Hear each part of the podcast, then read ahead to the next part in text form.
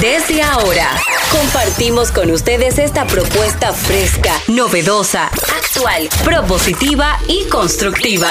El programa donde la radio y las redes sociales se unen para darte la información más completa y diversa. Bienvenidos al mediodía con Mariotti y compañía.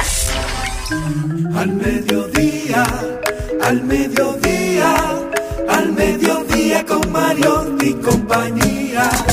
Al mediodía, al mediodía, al mediodía con Mariotti y compañía. Si tú quieres disfrutar de foros alternativos y de tuiteros rankeados, este programa es tu amigo. Tu revista meridiana para el talento una vía, para radio y redes variadas y con la canción del día. Al mediodía, al mediodía, al mediodía con Mario y compañía.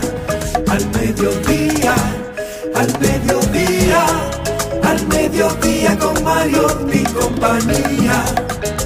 Si tú quieres disfrutar de página para izquierda, en la calle y el hogar, por eso no te lo pierdas. Para que hablemos un poco de salud y nutrición, Hola, mediodía, saludos, mediodía. Sean todos bienvenidos al mediodía con Mariotti y compañía.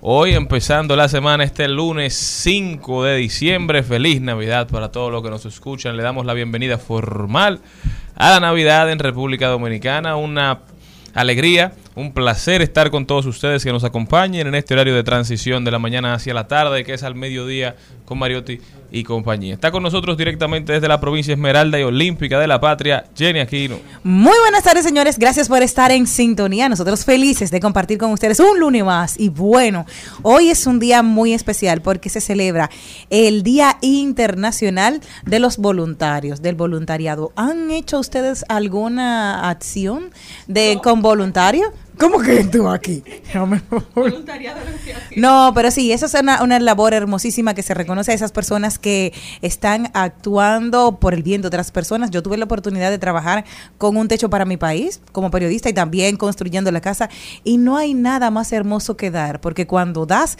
recibes el doble. Así que hoy vamos a dar también, vamos a ser voluntarios del amor. Así es, una buena forma de empezar esta temporada, ¿verdad? También con nosotros Maribel Contreras. Saludos, señores. Bueno, estamos aquí felices de iniciar la semana con, con cierta gripe, pero también con mucha alegría y con mucho ánimo y con muchas ganas de dar lo mejor de nosotros. Hoy también es un día importante porque un día eh, como hoy, 5 de diciembre de 1492, llegó, digo, no, no fueron los hermanos Pinzón, perdón, Colón. Llegaron, pero llegaron. Llegaron ellos. Y bueno, y hoy se celebra, ¿verdad? El día, el día de la ciudad de Santo Domingo. Exacto.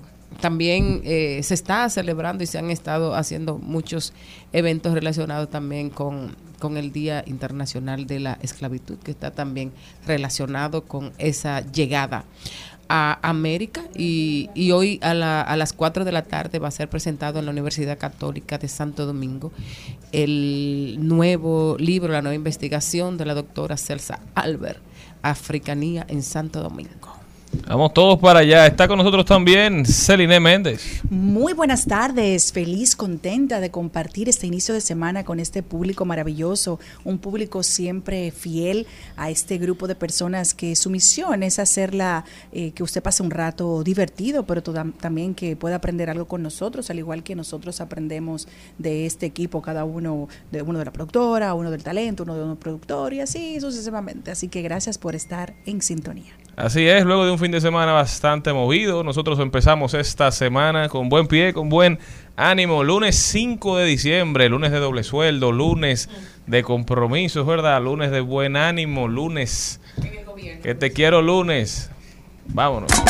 Al mediodía, al mediodía, al mediodía con Mario y compañía.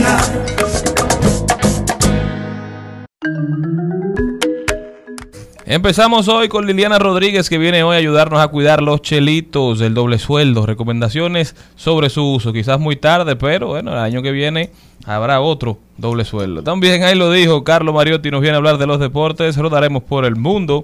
Y Berenice Zapata, abogada y especialista en Airbnb, nos viene a hablar de el modelo de negocio de Airbnb. A usted que está buscando en qué invertir ese dinerito, usted que está buscando una nueva oportunidad de, generar ingresos, esta puede ser, esta puede ser una bastante rentable si lo maneja de la manera correcta. Página para la izquierda, el libro de hoy se llama Un hombre discreto, de Gustavo Olivo Peña, ganador del Premio Anual de Literatura 2022 que otorga el Ministerio de Cultura de la República Dominicana. Un hombre discreto y otras historias. Este es el título de la, de la obra de Gustavo Olivo Peña. También Trending Topic, las principales tendencias en las redes sociales. Maribel Contreras en De Paso y Repaso. Hoy Rey Reyes, él es músico y viene a hablarnos un poquito de lo que está haciendo. Compartiremos mo- buenas noticias, hablaremos de tecnología. Y Patricia Nadal, vocera de Relaciones Públicas del Ministerio de Cultura, viene hoy a hablarnos de Noches de Navidad en su segunda edición que se estará realizando ahí en la Plaza de la Cultura durante dos fines de semana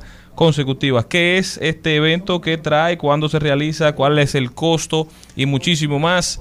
Todo eso en esta entrega del lunes 5 de diciembre de Al Mediodía Radio. Al mediodía,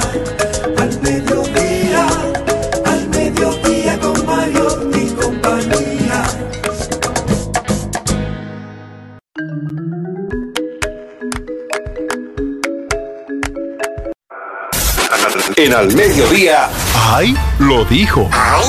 Lo dijo. ¡Ay! Lo dijo. ¡Ay! Lo dijo. ¡Ay! Lo dijo. ¡Ay! Lo Y quien lo dijo es el cantante Danny Ocean, que dice lo siguiente, si me ves comiendo, no me pidas la foto. Gracias por entender el momento sagrado. Y es que, ¿Quién bueno, dijo? Danny Ocean, parece que va... Sabes que, claro, la gente tiene una obsesión por ser famosa y una vez que es famosa, la gente pierde toda su intimidad y amor, pierde ni- todos los espacios. Ni en mi casa que yo estoy comiendo me, me digan una cosa. que si yo paro de comer, no puedo seguir comiendo. Es una impertinencia. Gracias. En todos los países del mundo y en todos los idiomas. Hay Gracias. gente que cuando encuentra esas figuras, a esos amos... Ay, qué bueno, mira, está con un espagueti ahora. No, pero esas personas que ellos admiran mucho no se pueden aguantar y dicen, bueno, si, lo, no, si no lo hago ahora, no lo voy a hacer nunca, pero yo creo que uno tiene que tener un poquito de manejo, ¿verdad? una gente y hay cosas, hay situaciones que hay que dejarlas pasar. Yo recuerdo que una vez en Estados Unidos yo coincidí en el mismo restaurante que Michael Jordan. Uy. Y coincidencialmente eh, íbamos al baño, a- no al mismo tiempo, pero él iba al baño y yo también. Y yo Imagínate. Traté de acercarme, pero como que no lo logré. Pero una persona delante de mí sí se la pidió y él le dijo que no, que él estaba en tiempo de familia, que él estaba en haciendo otras cosas y le negó la foto, le negó el acercamiento. Y señores, yo creo que eso hay que entenderlo. La gente no siempre Tiene está de derecho, ánimo, son claro. seres humanos y realmente es incómodo. ¿A quién yo le, le saco su plato aparte hablando de comida con eso? Al Big Papi, a David Ortiz. No, pero que se le gusta el cango. No, no, David No, no, Ortiz es que puede es estar en cualquier sitio. Él es. Y la Pero le persona, gusta. pero la persona que se le acerca, él puede estar comiendo, él puede estar bebiendo, él puede estar bailando, él puede estar hablando. Y si se le acercó una gente, él con una sonrisa le da la foto, se para, lo abraza, le da dos, dos pesos ¿Y de coro Martínez? y sigue su camino. No sé, no he visto a Pedro. es que no se expone tanto, Pedro. Bueno, O yo lo he visto Y yo mucho me lo encontré el otro día, yo me lo encontré por mi casa. Y ¿Al estaba así, sí, estaba así, que vecino mío. Y igual que Daniel Pou. Entonces, ¿A quién? al Big Papi. Ajá. ¿Es vecino Entonces- tuyo el Big Papi? Edificio. Humildemente. Selena, ¿a ti te han pedido fotos tú no, en el comiendo? mismo edificio. No, yo vivo a como a cuatro edificios. Eh, a mí me han pedido fotos en el gimnasio, que uno está tan desbaratado. Y de verdad que es cinco. No, no, no. Yo, gracias a Dios, salgo a la calle con buen ánimo. Y si estoy en el mal ánimo, la gente no tiene que enterarse, porque no es culpa del otro, es el problema mío. Yo trato siempre de ser muy amable y le doy su foto. Y, y me han pedido fotos comiendo y yo me paro, porque al final. ¿Y no te han pedido foto en el baño? No, que yo no voy al baño con gente. Bueno, No, pero, pero cuando todo el tú mundo en un lugar público, tú... Ah. En los restaurantes. Bueno, sí. en Sí. restaurantes, pero que yo recuerde en un baño específicamente, gracias a Dios, no.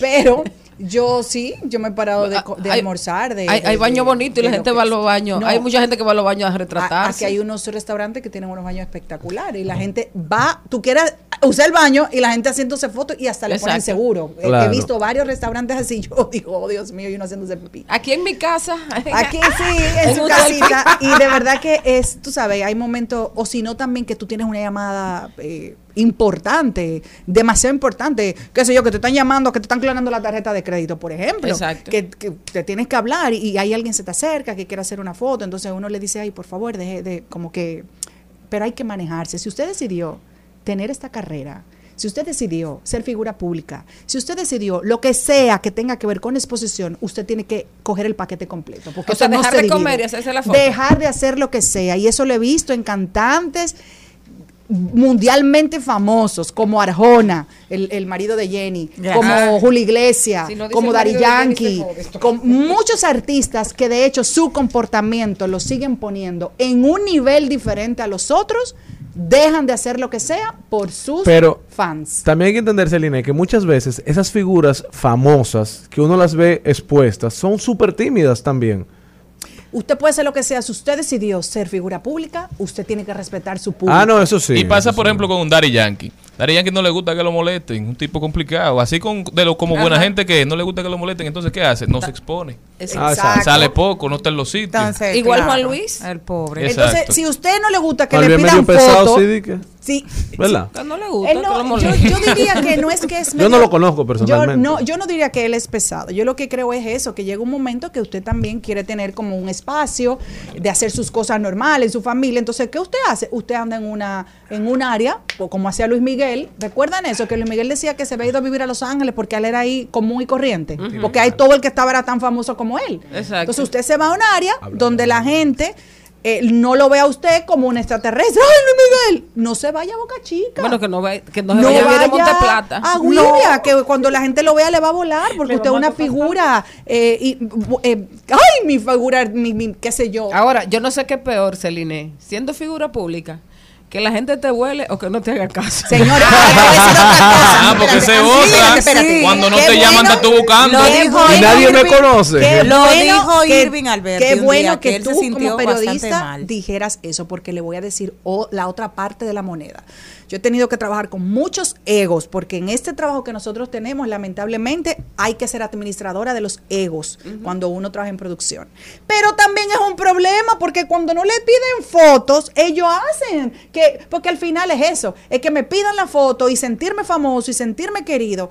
Yo recuerdo que mm, me voy a, eh, no voy a decir el nombre, pero una Dilo, persona, hombre, no pasa nada, estamos en no, Navidad. hay una persona muy reconocida artísticamente de aquí que yo recuerdo algo que me dijo, no me gusta que me pidan fotos ni nada, pero cuando termino de hacer una obra de teatro y se acabe el, el apla- el- el aplauso, el que nos dan en vivo, siento que mi vida se apaga.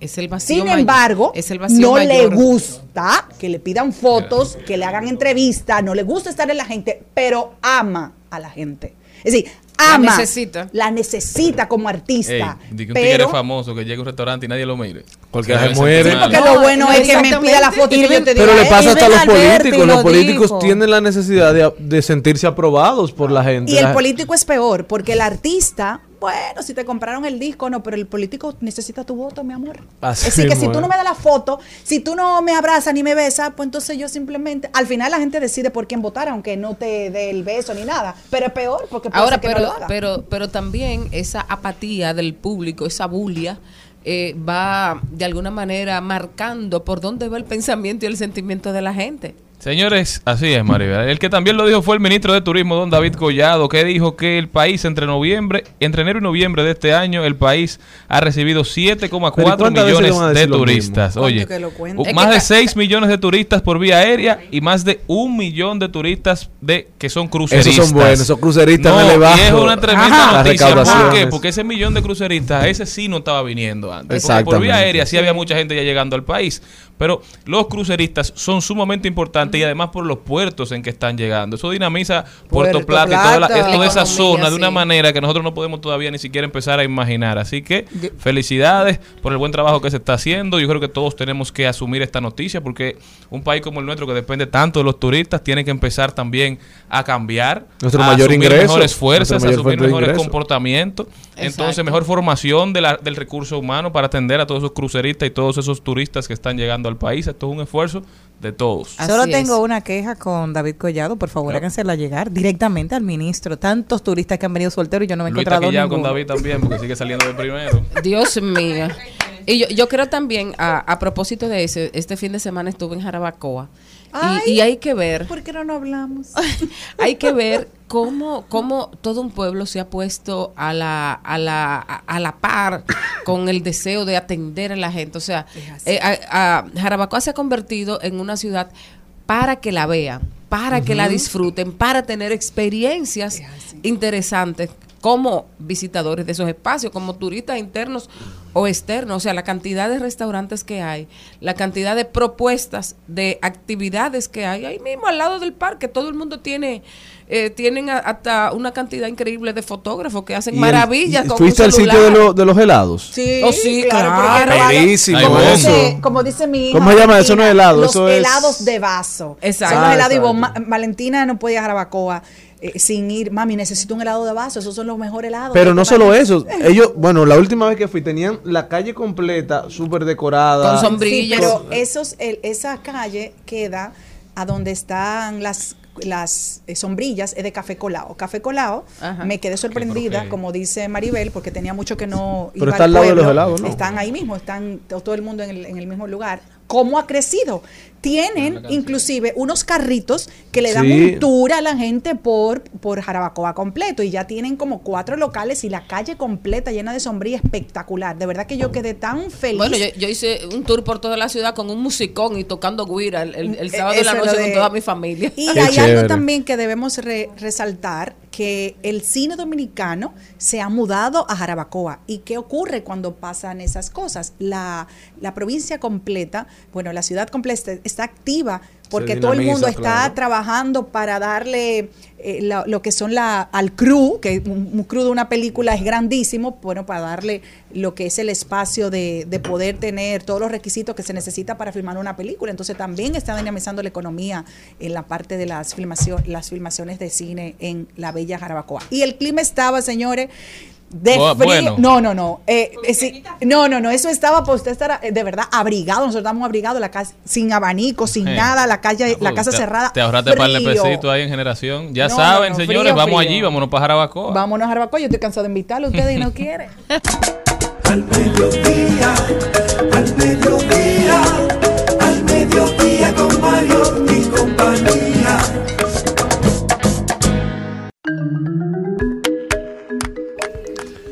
Señores, y la verdad que este programa ha iniciado con una alegría indiscutible, pero hoy para mí, en lo personal, y creo que para muchos de esta cabina es un día muy triste, porque ha fallecido un amigo, falleció el día de ayer don Amable Aristi Castro, un consejero por excelencia, es diputado, ex senador, es presidente del Senado, es secretario general de la Liga Municipal Dominicana, es candidato a la presidencia, presidente del Partido Liberal Reformista, un hombre que sembró, que supo sembrar durante décadas, que amó su provincia como el que más, devoto, eh, un devoto de primer nivel de la Virgen de la Altagracia, un hombre que le dedicó su vida a servirle al país, a servirle a su gente, con una impronta de realizaciones en la provincia de Higüey insuperable, yo creo. Hoy toda, hoy toda la provincia de Higüey está de luto, sin importar colores, sin importar partidos, pero así lo está todo el país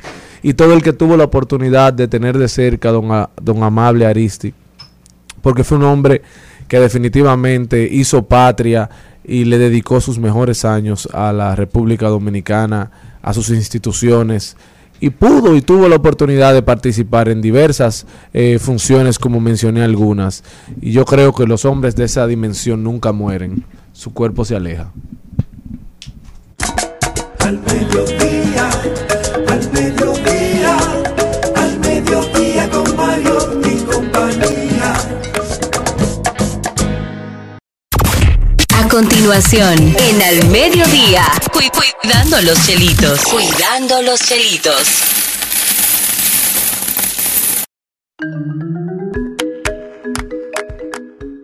Señores, vamos a continuar y está con nosotros Liliana Rodríguez. Liliana, bienvenida. el doble, Liliana.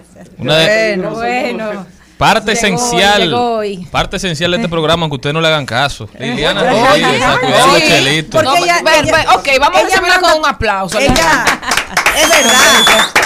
Es verdad que a Liliana no le hacemos caso porque ella nos dice los consejos y la gente hace lo que le da la gana. Y se- se- seguimos dilapidando los chelitos. Y el público. No, pero eso está dentro de mis metas del nuevo año, hacerle caso a Liliana, porque ya en este Liliana. Liliana, Me tiene que decir entonces cómo ayudarte más de An- cerca. Vamos a lograrlo. vamos a Antes de entrar en Dale el algo, tema, porque- solamente una preguntita con algo que, no una tarjeta. que decíamos al inicio del programa que ya están dando el, el doble, el sueldo 14. ¿Por qué la gente tiene que sacar ese dinero para tenerlo en efectivo y no lo dejen en su sitio si no lo necesita? Pero ¿por qué el gobierno Es que lo debe. también? Ah, porque dime.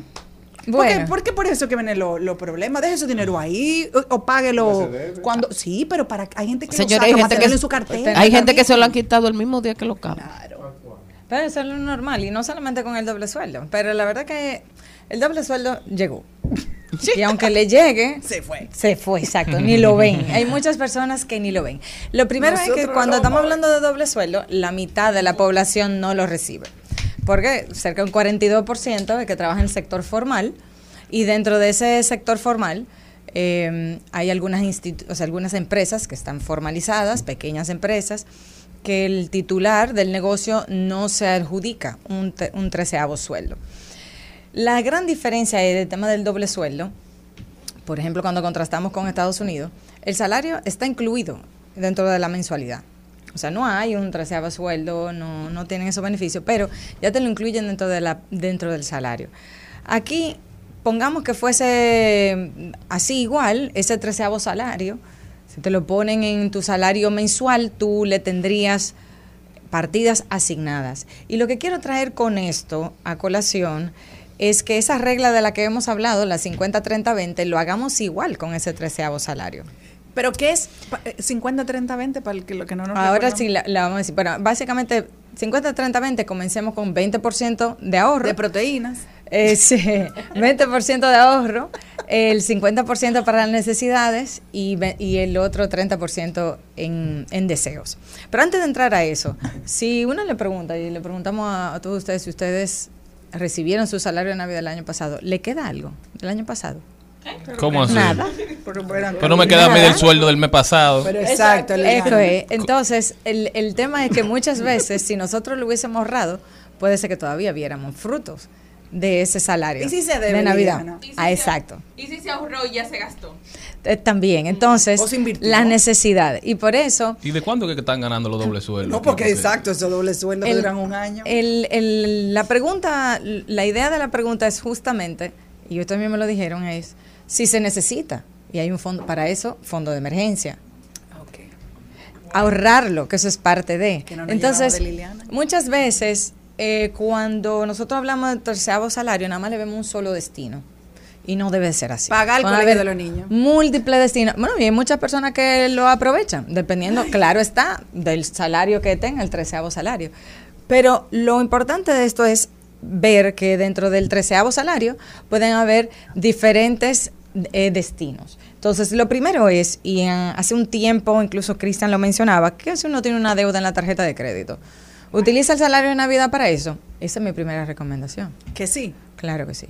Lo primero que nosotros arranquemos, como les decía, con esas reglas 50, 30, 20, el 20% tratar de ahorrarlo, porque eso nos permite o iniciar ese fondo de emergencia o aumentar ese fondo de emergencia. Y recuerda que lo hablamos una vez eh, aquí, en el Mediodía Radio, de que ese fondo de emergencia es necesario tenerlo. Y la COVID-19 nos planteó la necesidad de tenerlo.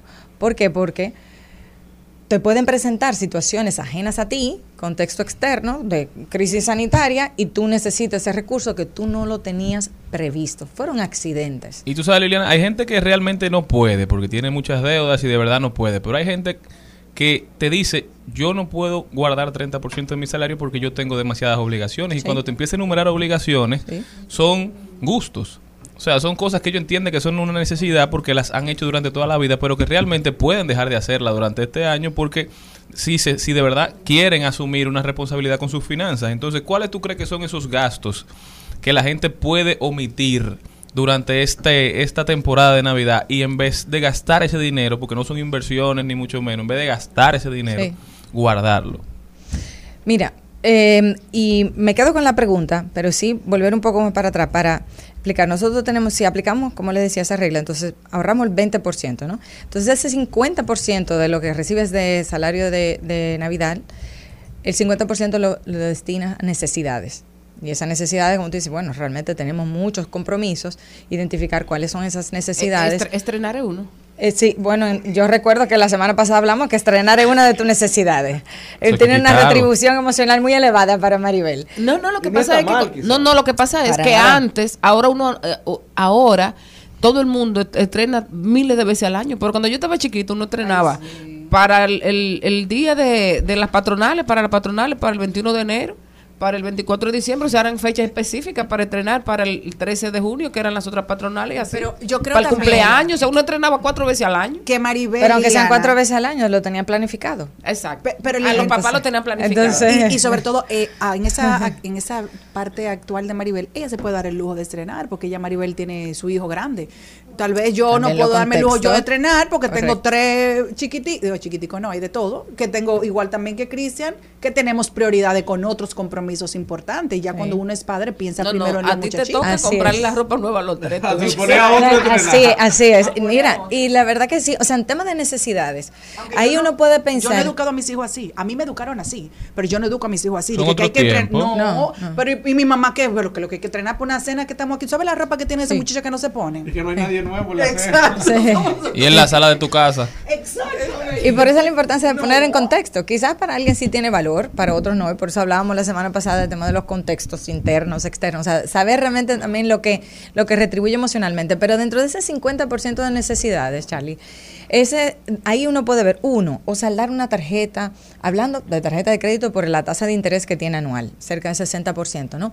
Pero también puede ser un préstamo que tengamos muy costoso. Entonces pensemos en, bueno, voy a hacerle un abono o saldarlo, porque va a implicar para mí el año que viene una tranquilidad emocional y además me va a permitir ahorrar. Pero también si tú tienes algo que hacer un, un- gasto importante que en el año no pudiste, o adquirir un equipo electrónico, o arreglar tu vehículo, entonces poder utilizar ese 50% para esos fines, porque te va a garantizar durante el año que viene cierta estabilidad, si el tema del vehículo.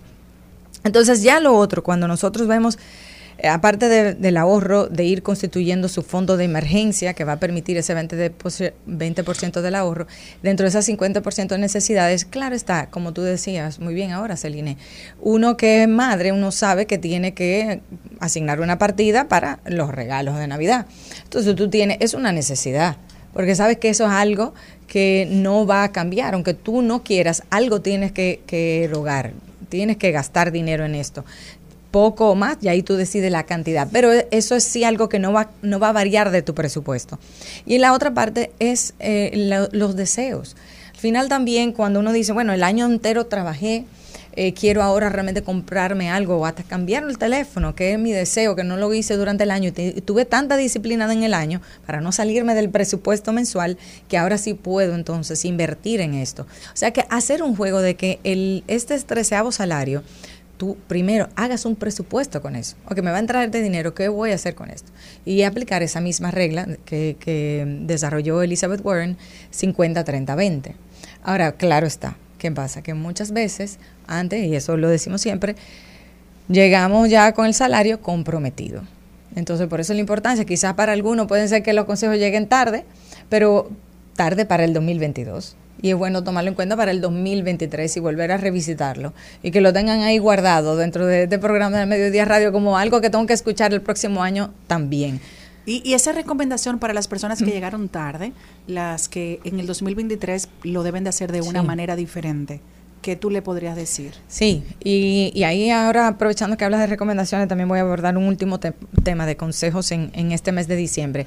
Pero para eso que quizás se llegó tarde ahora, eh, enero, que sea un mes donde permita uno tener claro que, bueno, ya comprometí el treceavo salario y sé que tengo que erogar todos estos gastos que me van a venir adicionales a mi presupuesto. Entonces, déjame yo entonces presupuestar en enero 2023 cómo es que yo voy a recortar, como ah, uniendo ciertas cosas que decía Charlie, cómo puedo recortar algunas cosas para poder llegar al final del mes de enero de 2023 sin tener nuevas deudas.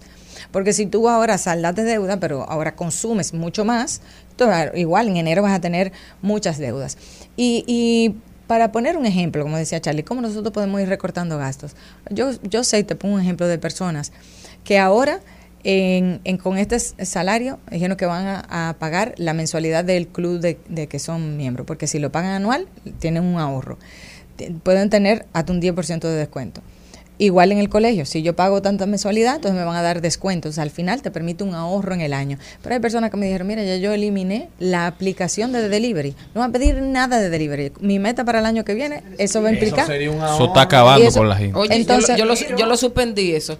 Un fósforo, quitarlo. oye, tú llamas para pedir un fósforo y son 500 pesos. Tú no sabes cómo. Tú pediste tres cositas y son 500 Liliana, El costo de envío también. Entonces, al final, el- lo, lo esencial, como hablábamos el año, el- el- en la semana pasada, la, que lo, lo vital es hacer el presupuesto también con este treceavo salario. No decir simplemente, bueno, yo creo que tú lo mencionabas en ese último programa, yo me lo merezco. Claro. O sea, claro Y que sí, uno sí. trabaja, claro, pero no todo. Seguro que sí. exactamente, no el 100%. pero no gana para merecer. porque de verdad que hay que vivir No, la y vida. Liliana, yo creo que algo que interesante- disfrutarla, es linda. Algo que me ayuda a mí mucho es como tú piensas sobre el dinero, porque uno mentalmente cuando entiende que la cosa no le costó tanto trabajo, uno como que no valora realmente el Sí. gasto. Entonces entender que ese salario 13 es parte de tu remuneración, eso es parte de tu trabajo, Claro. eso es parte de tu sueldo, eso no es un regalo que te están Exacto. haciendo, ni es un dinero que te Exacto. entró por obra y gracia del Señor. Exacto. Entonces tú tienes que valorarlo en la debida medida, porque Sí. al final, ¿qué dice la gente? No, esto, mi sueldo está cubierto, mis Sí. obligaciones básicas están cubiertas, este es el Es dinero mi de gozo, Navidad. este es mi gozo. Esto es, esto es gozo. Señores, ese dinero en vez de causarte problemas el año que viene, puede solucionarte problemas, como bien dice Correcto. Liliana. Y entra un enero alivianarte la carga. Exactamente, alivianarte la carga. emocional. Entender que el, el año se acaba en, el, en el, el 31 de diciembre, pero la vida sigue. Sí, sí. Dios mediante. Sí, sí, sí. Liliana, y yo creo que aquí lo que más da más dificultad, y lo digo por mí mismo también, me genera una ansiedad impresionante el tema de poner en Excel tus gastos fijos reales. La no, eso da ansiedad, señores, porque uno vive la vida tan rápido que uno va pagando, haciendo unos chelitos y va pagando y va pagando y prefiere, es como ver los estados de cuenta. Yo no veo un estado de cuenta ni muerto. Ay, Cristian, pero... Pero ni muerto. Ese es el tema para la próxima vez. Liliana Rodríguez. Liliana, es recomendación final al que nos esté escuchando. Bueno, justamente a raíz de esto, que A raíz de esas declaraciones. sí, que piense. Que si lo que tiene que pensar es si yo hago el Excel de todo lo que yo gasto mensualmente, se lo puedo enseñar a mi pareja, se lo puedo enseñar a mi padre, puede ser Mm. Y no- público, y no divorciarme. porque eso va a ser, eso va a ser que tú estés claro de que efectivamente tú lo estás haciendo de forma responsable. Así que yo creo que con el salario de Navidad igual hay que hacer su presupuesto y saber que si tuviera que compartir en qué lo destinaste, pues, tú vas a estar tranquila, no vas a tener ningún problema. Liliana Rodríguez estuvo con nosotros. Liliana, ¿cómo puede la gente continuar esta conversación contigo? Eh, bu- bueno, pues de siempre aquí, feliz en, en, en Al Mediodía Radio y también en la comunidad Ojalá y en mis redes personales Liliana Rodríguez Álvarez. Ahí cualquier cosa, pregunta, observación, feliz de recibirlas. Y gracias a ustedes como siempre. Ya saben, nosotros continuamos. A Borojol le traigo un son a Villa Agrícola, de donde soy, para los minas y San Antón. Al mediodía, con Mariotti, con Mariotti y compañía. Seguimos, segui- seguimos con Al Mediodía con Mariotti y compañía. Este es el son de todo un barrio, dedicado a Borojol. Este es el son. El son de Borojol, señores, hoy mi invitado es una estrella rutilante de la salsa del son internacionalísimo y talentosísimo Rey Reyes. Pon un chin más ahí. Aquí en Quisqueya la Bella, cerquita del malecón. Este es el son de Borojol. El Al Mediodía dice presente. Dice presente el músculo y la mente. El músculo y la mente. Estamos en deportes. Vamos a ver, vamos a ver qué está pasando en el mundo del músculo y la mente. Carlos Mariotti con nosotros. Buenas tardes, buenas tardes a toda la audiencia, a todo el equipo del mediodía. En el mundo de los deportes, en la pelota invernal, luego un descanso de tres días por el fin de semana de leyendas que se estuvo celebrando en el estadio Quisqueya Juan Marichal.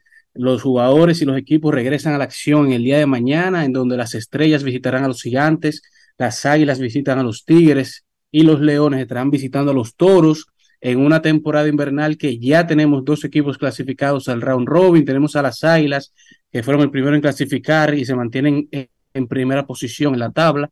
Y seguido están los Tigres del Licey, que clasificaron previo al descanso de tres días, dejando a las estrellas y a los gigantes como los otros dos equipos favoritos a completar este cuarteto de round robin, dejando a los toros y a los leones como los favoritos a ser eliminados de esta temporada. Mientras que en el mejor baloncesto del mundo tenemos en la NBA muchos grandes, pero solamente un rey. LeBron James actualmente cuenta con más puntos que Michael Jordan, más asistencias que Magic Johnson, más pelotas robadas que Alan Iverson, más triple docenas que Larry Bird y más tiros de campo encestados que Will Chamberlain. LeBron James, que, ya solamente se encuentra a, no, a 900 puntos de pasar a Karim Abdul-Jabbar en el liderato de puntos de por vida de la NBA. Mientras que Los Ángeles Lakers, comentábamos la semana pasada, que sin hacer mucha bulla, calladitos, venían haciendo un regreso bastante interesante, mantienen la consistencia en este regreso de las manos de Anthony Davis, que actualmente sus últimos 10 partidos está poniendo unos números para cualquier aspirante al jugador más valioso de la temporada. Terminó en el día de ayer con 55 puntos y 17 rebotes, una victoria dominante de los Lakers versus Washington. Anthony Davis, que se convirtió en el primer Laker desde Kobe Bryant en el 2013 en registrar juegos consecutivos de más de 40 puntos, ha registrado doble docenas en sus últimos 10 partidos. Los Ángeles Lakers, que se encuentran con un récord de 6 victorias y 2 derrotas en los últimos 8 partidos, luego de haber iniciado la temporada con 2 victorias y 10 derrotas, han mejorado considerablemente este récord y han pasado de ser el equipo número 18 a nivel de defensa y el número 30 a nivel ofensivo de la NBA a ser el cuarto mejor equipo a nivel defensivo y el sexto a nivel ofensivo. Así que esperemos que este cambio se siga logrando y que los Lakers sigan mejorando su temporada y aspirando a llegar a los playoffs y eventualmente a las finales de la NBA. Mientras que en el mejor fútbol, el fútbol de la Mundial de Qatar, tenemos que en la FIFA, Países Bajos venció tres goles por uno a Estados Unidos, avanzando hacia los cuartos de final, en donde se estarán enfrentando a uno de los favoritos. Se estarán enfrentando a Argentina, que venció dos goles por uno a Australia, mientras que Inglaterra avanzó a cuartos luego de golear 3 a 0 a Senegal y se estará midiendo contra Francia, otro favorito a llevarse la Copa del Mundo, que venció tres goles por uno a Polonia, en donde Kylian Mbappé se convirtió en el jugador más joven en la historia, marcar nueve goles en mundiales con tan solo 23 años, pasó a Pelé, que tenía el récord previamente con ocho, Mbappé se encuentra con nueve, ha pasado a Leo Messi y a Cristiano Ronaldo con una diferencia de más de 10 años, eh, Mbappé, que es el máximo goleador actualmente en el Mundial de Qatar con cinco goles, es el segundo máximo goleador en la historia de la selección francesa en mundiales con nueve goles. Y actualmente tenemos el partido de Japón contra Croacia, Japón que inició ganando el partido 1 a 0, Croacia ahora en la segunda mitad ha logrado empatar este partido, unos octavos de final históricos, ya que por primera vez en la historia de la FIFA y de los mundiales, en, los octavos de final, cuenta con más equipos de la Federación Asiática que de la Federación de América del Sur en la ronda de los últimos 16. Y luego de este partido de Japón y Croacia tenemos el partido de Brasil contra Corea, en donde hay buenas noticias para todos los brasileños y todos los fanáticos de la selección brasileña, que ya en el día de hoy se espera el regreso al terreno de juego de Neymar. Neymar que se lesionó el tobillo en el primer partido de Brasil y estuvo fuera hasta el día de hoy, en donde el entrenador ah, confirmó que estará regresando al terreno de juego. Mañana tenemos el partido entre Marruecos contra España, Portugal contra Suiza, en donde el que gane de Japón y Croacia se estará midiendo los cuartos de final al que gane de Brasil y Corea, mientras que el que gane de Marruecos y España se estará midiendo con el que gane de Portugal y Suiza ya dejando prácticamente listo el escenario para las semifinales y la final de la Copa del Mundo. Carlos, estoy de luto. Me descalificaron a, a Estados Unidos. Holanda acabó con los gringos. 3 a 1 Así le metió. Es. Mandó al equipo el de los Estados Unidos para su casa. El equipo de los Netherlands, después de ganar ese partido, hicieron un, un similar a lo que hicieron los, los, el equipo de Los Ángeles Rams, luego de ganar el Super Bowl, e hicieron un party en un yate para descansar en lo que esperan su próximo partido. Ah, pues parece que hay par de dominicanos con agua ahí en ese equipo. Carlos, muchísimas gracias. Nosotros continuamos. al mediodía, al mediodía, al mediodía con Mario y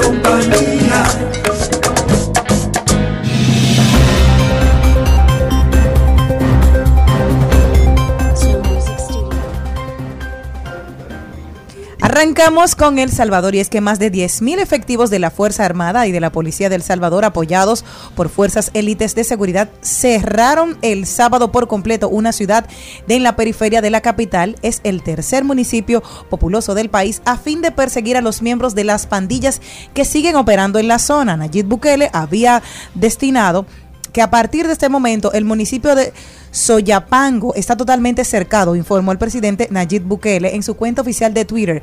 8.500 soldados y 1.500 agentes han rodeado la ciudad mientras los equipos de tracción de la policía y el ejército se encargan de sacar uno a uno a todos los pandilleros que aún se encuentran ahí.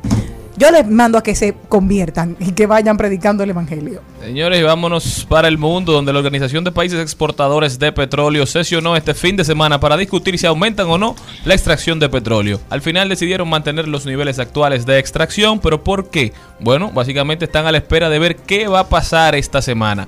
Europa y los Estados Unidos han decidido tomar medidas drásticas contra el petróleo ruso. A partir de hoy, por ejemplo, los Estados Unidos prohíben todas las importaciones de combustible ruso a territorio norteamericano. Y la semana pasada, el G7, las siete de las democracias más fuertes del mundo y Australia decidieron ponerle un tope de precio al barril de petróleo ruso de 60 dólares, es decir, 15 dólares menos del precio actual de 85 dólares por barril. El fin de estas medidas es hacer daño a la principal fuente de ingresos que tiene Rusia. Hay quienes estiman que el petróleo significa más del 40% de los ingresos rusos, esto buscando diezmar los esfuerzos bélicos de Rusia. El único problema es que no se sabe si países fuera del G7 acatarán las sanciones. La India, por ejemplo, dijo durante el verano pasado que no solo seguirá comprando a Rusia, sino que va a comprar a todo el que le vende y les garantice suministro.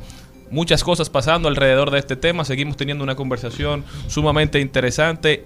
Los países norteamericanos, digo, los países de Europa y Estados Unidos están buscando afectar a Rusia, pero vamos a ver si el mundo le hace caso. También una de las medidas de hacer que el mundo no le compre a Rusia es hacer que los que sí le siguen comprando, como China, como la India, le compren a un precio en el que puedan negociar. Es decir, como Rusia tiene el los mercados del mundo cerrados, entonces India y China pueden a- decirle a ellos, bueno, véndeme más barato, y ahí le dan un golpe en el bolsillo y se ven con menos dinero. Vamos a ver qué pasa con esto. Señores, y yo me voy a China, donde este domingo, en el corte del domingo, se registraron 30 mil nuevos casos de COVID, ya llegando a la cifra de 385 mil casos activos y de estos más de 200 casos graves y un 85% de personas sin síntomas asintomáticas, gracias a Dios.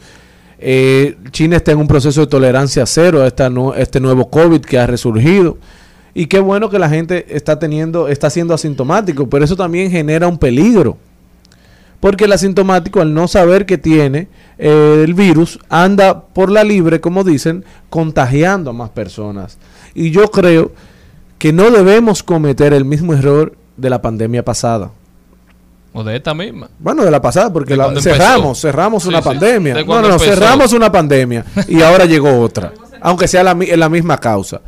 Es porque volvi- volvimos a la normalidad. Exacto. Vimos que pasaba en China, vimos los casos, nos hicimos los chivos locos hasta que el país estaba cundido de COVID. Entonces yo hago un llamado a las autoridades para que eso que está pasando en China, ya el mundo está interconectado. Va, va a pasar aquí, evidentemente. Entonces vamos a comenzar a tomar las medidas de día ahora, a tomar las previsiones que sean necesarias para que una mascarilla no vuelva a colocarse a los precios que se colocó, que no podemos olvidarlo. A, a ver si se necesitan vacunas para que no sea al corre-corre. El momento de la previsión llegó, señores. El costo de esta pandemia todavía no se calcula. Para que de nuevo afrentemos la inoperancia y la inactividad de los que nos gobiernan. Entonces, señores, a ponernos en eso y ustedes como ciudadanos a cuidarnos. No le dejemos todo al Estado. Tenemos una responsabilidad de cuidarnos nosotros, pero también cuidar a los nuestros. Entonces, señores, a cuidarnos del COVID que está ahí vivo y latente. Bueno, yo me voy directamente a la ciudad de Nueva York, donde hay un puesto de trabajo para las personas que quisieran calificar para este. Yo definitivamente ni me atrevería a llenar Yo creo que había llenado. esa hoja.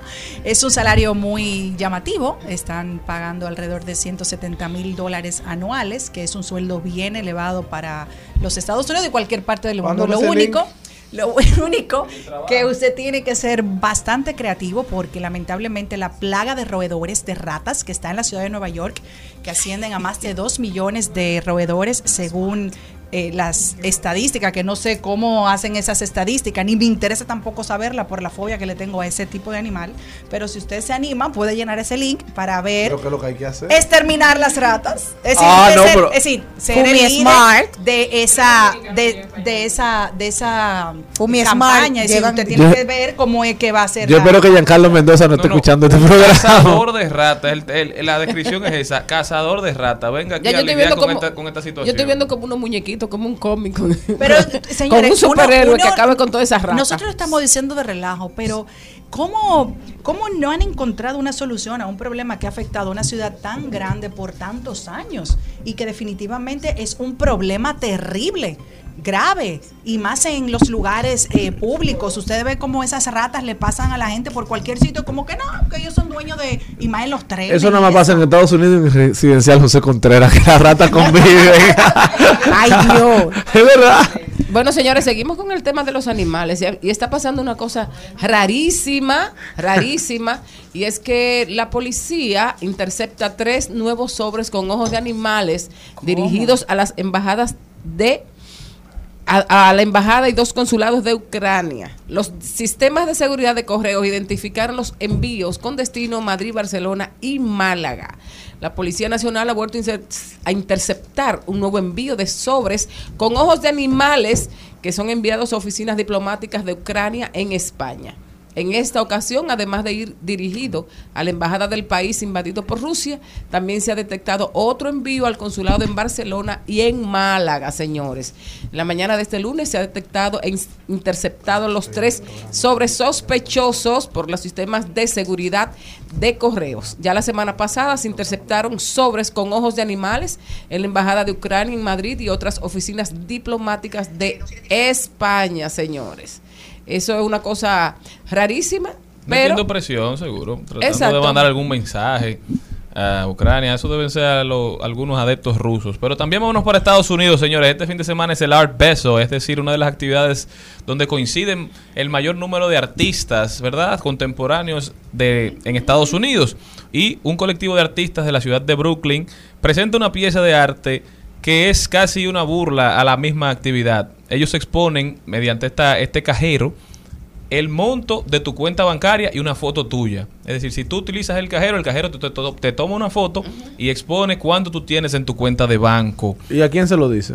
A todo el mundo Ay, aparece en una foto, en un tablero ahí con, con posiciones, el número uno, el número dos, el número tres. Ahora mismo el número uno es el artista, el DJ Diplo, que en su cuenta de banco, en la cuenta de banco que utilizó, con la tarjeta que metió en este cajero, tiene 3 millones de dólares En la tarjeta. en esa cuenta de banco que él utilizó para sacar dinero. Pero esto es como un llamado, una burla a este evento que es el Art Basel, porque ellos dicen, Pero bien. todo el que viene aquí está gritándole a los siete mares el, de su posición económica, porque vienen con las carteras más caras, con las marcas de diseñador, vienen con los vehículos súper caros. Entonces esto es simplemente una muestra más. La gente lo ha utilizado y lo ha visto. E incluso hay gente que ha tenido cero pesos en su cuenta de banco, hay gente que ha tenido dos dólares. Oh, pero tú sabes la gente que tiene un vehículo de lujo y no tiene con qué pagar, echarle gasolina. Y este mismo, eh, este mismo grupo de, de artistas de Miami que se llama Mischievous, es decir, eh, en español eso es travesuras, son lo que van, fue lo, lo que hicieron el tema de en esta misma, en este mismo lugar, en esta misma conferencia el año pasado, ellos fueron parte de la iniciativa de pegar una banana con un tape a una pared. Esta banana se vendió en 120 mil dólares. Espérate. ¿Y, y, y por qué? ¿Qué, Tú qué sabes que este Art Basel muestra artistas que son alternativos. Ah, Entonces, como una manera de burla al mismo evento, un grupo de personas pegaron una banana a la pared y le pusieron una cinta de tape y las personas se quedaban mirando esta tremenda obra, Obra de, de arte. arte. Incluso fue vendida. El que lo compró fue otro artista que al final se comió la banana. Sí. Pero ya saben, ¿ustedes sacarían dinero de este cajero? aún sabiendo Bueno. que su cuenta de banco quedaría reflejada Yo creo que con yo la- su foto yo en un feliz. ranking. Ahora a ver si si si A mí no me gusta andar con efectivo. Tú la usarías, Jenny, tu, tu foto y tu cuenta de banco. Sí, para que no me pidan prestado. Ah, pero tú ves, la de Jenny tiene, tú ves, la ¿Y mía. tú, No, van a decir no, no tiene. Van a decir no tiene. Porque te lo va a decir. Yo tenga o no tenga, yo tenga o no tenga, yo creo que eso es una falta de respeto. Y además una exposición innecesaria. Claro.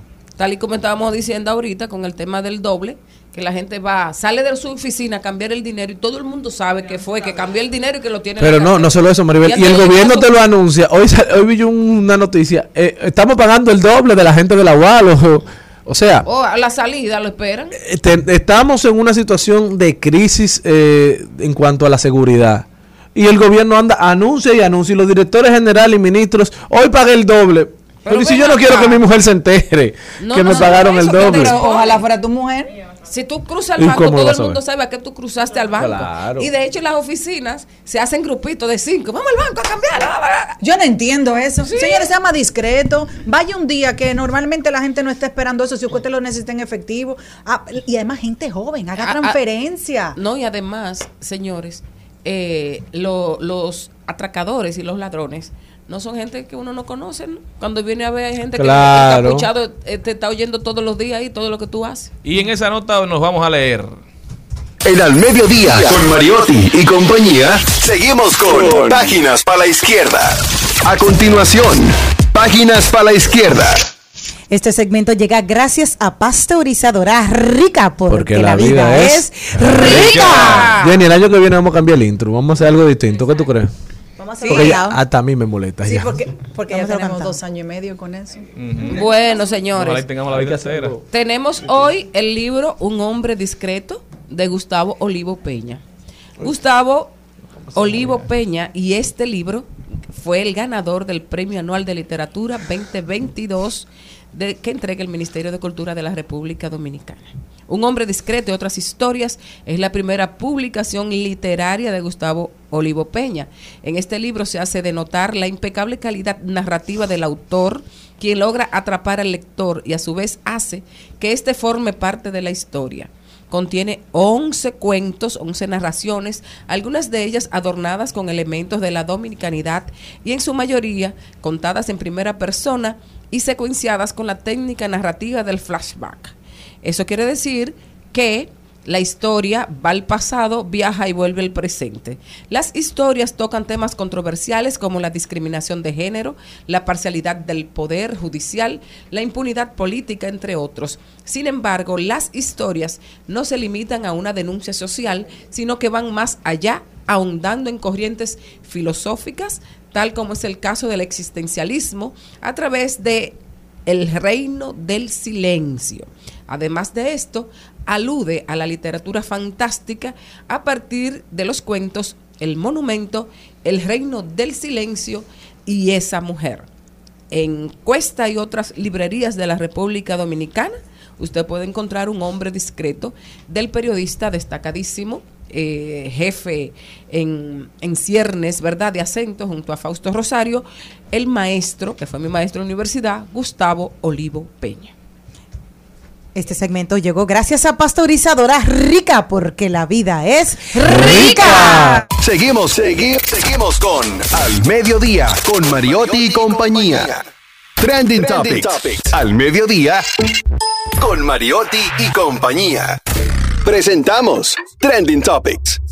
Estamos de vuelta, mi gente. Muchísimas gracias por continuar con nosotros. Vamos a ver cuáles son las principales tendencias en las redes sociales. Desde hace varios días se está hablando de Francisca, que ella tiene que comunicar algo, que el día de hoy tenía que decir algo en Despierta América. Yo pensé que era un embarazo. No, ella dijo que tenía que hacer las paces con su niña interior, porque desde los 11 años pidió que la alisaran que la desrizaran, como es conocido aquí. Y el día de hoy ella dijo que quería pedir perdón a su niña porque no tienes que cambiar tu apariencia y tus eh, tu pelo y tus raíces por llegar donde quieres llegar. Entonces, el día de hoy, en pleno programa, ella decidió cortar su melena y solamente dejar la parte rizada de ella. Así que ahora está con, con un nuevo look muy cortito y, y nada, ha llamado, ha llamado mucho la atención en, en, en todo porque Despierta América ha hecho todo el el, el adorno de que venía algo muy grande. Yo estaba esperando de verdad que era algo que iba a ir con otro proyecto nuevo, pero no, es esto mismo. O sea, ¿te pareció auténtico? ¿Te pareció auténtico o te pareció un spot de mercadeo? Mucho drama para mí. Gracias. ¿Qué más? ¿Qué más tenemos? Señores, también es tendencia que el grupo de periodistas, un grupo de empleados del New York Times estaría haciendo huelga porque no están de acuerdo con la manera en que se está manejando el medio periodístico, quizás más importante y prominente de todo el mundo. Entonces, esto es una, un aviso para todos los periódicos de que traten bien a los periodistas, que para muchos es una profesión que va saliendo de roster, ¿verdad? Que va perdiendo fuerza porque ahora todo el mundo tiene acceso a un medio de comunicación, todo el mundo tiene acceso a un micrófono, pero los periodistas son necesarios no solamente para fortalecer la sociedad, sino también para que las democracias puedan mantenerse en el tiempo y cada vez serán más necesarios periodistas que hayan estudiado el periodismo como carrera y que estén comprometidos con hacer un buen trabajo y llevar información de calidad. Señores, también es tendencia, no entiendo por qué revuelo, si esa es su vida personal, pero se canceló la boda aparentemente de Clarisa Molini y Vicente Sade- Saavedra.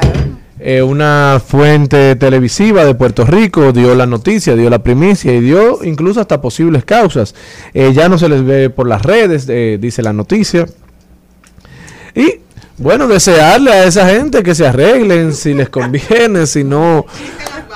Claro, no, si no que den por culminado eso, eso de la gente, como dicen en el campo. Bueno, lo que uno no sabe ya si es un experimento social, como hacen Así tantas es. cosas, uno no sabe si es un experimento social o es que en realidad terminaron. Ojalá en este caso sea un experimento Pero los famosos la llevan difícil porque la gente se casa y, se descasa, como dice, No, mandaron- sin que la gente se entere. Ellos mandaron la invitación, era supuestamente entre el 6 y el 7 de enero que se iban a casar precisamente y que ya luego de ahí entonces llamaron a todo el mundo y le dijeron, miren, eh, está en suspensión, de momento no Pues se ha entonces yo lo que cancelado, o sea creo que, si usted es famoso, están dando un tiempo. llévelo más tranquilo y no se ponga a hacer tanta anuncio pre-boda para que eso no le, le dé como media mala suerte. Entonces mejor usted case y diga, me casé y ya.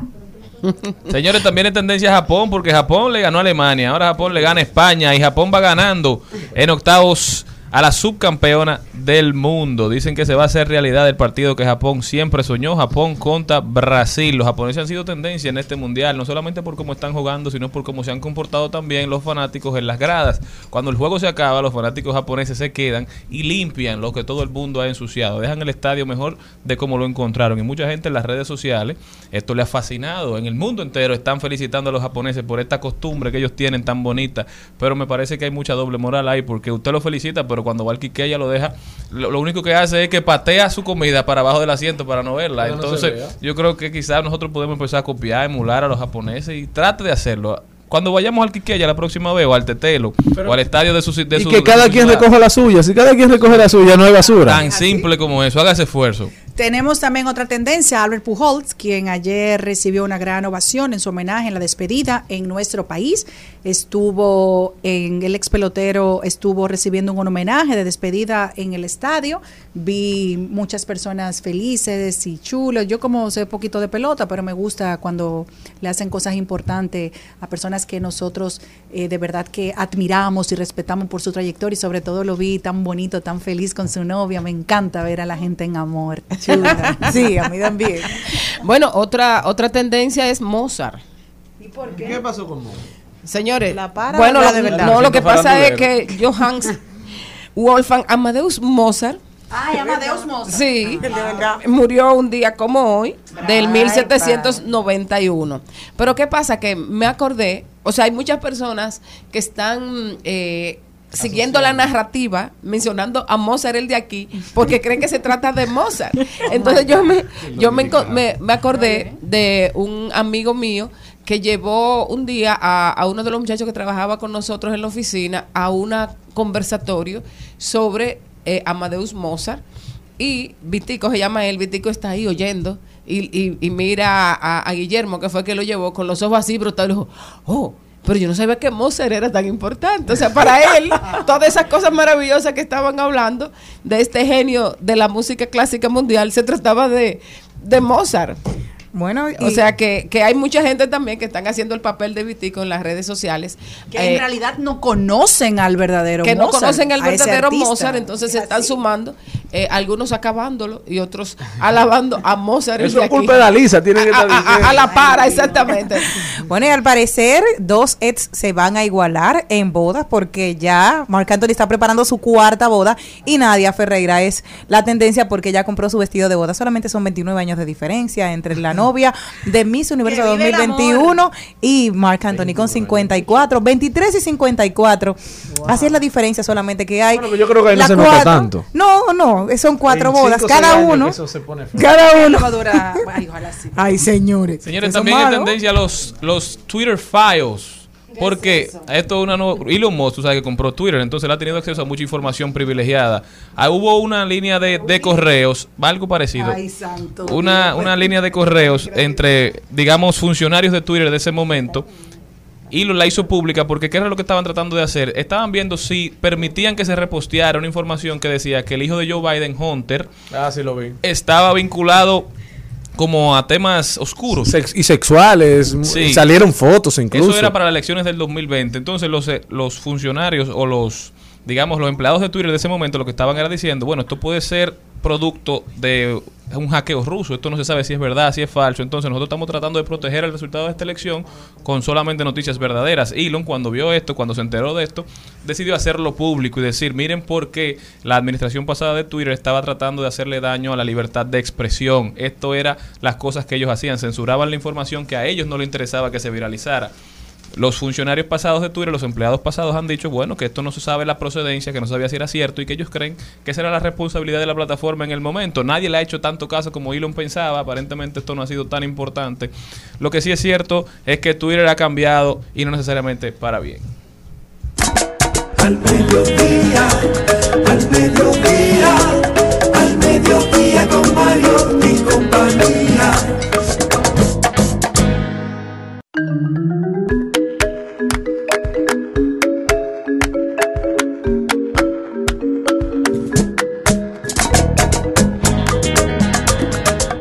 Estamos de vuelta con una invitada muy especial. Ella es Berenice Zapata, abogada y especialista en Airbnb. Berenice, bienvenida. Gracias, gracias, un placer, gracias por tomarnos en cuenta y por tomar en cuenta nuestro trabajo. Aquí estamos para servirle y contestar todas las dudas o preguntas que tengan sobre el, sector. Berenice, algo muy interesante que ha venido pasando. Airbnb se ha convertido en un método de vida para mucha gente, un modelo de negocio sumamente, en el mejor de los casos, sumamente, digamos, rentable. Sí. Incluso estaba viendo unas noticias que un fondo de inversiones norteamericano dijo que las inversiones para rentas cortas son más rentables en un 70% que Pero las inversiones claro. para rentas a largo plazo. Cuéntame cómo va avanzando esto aquí en el país. Bueno, realmente aquí, luego de post pandemia, ha tenido un repunte.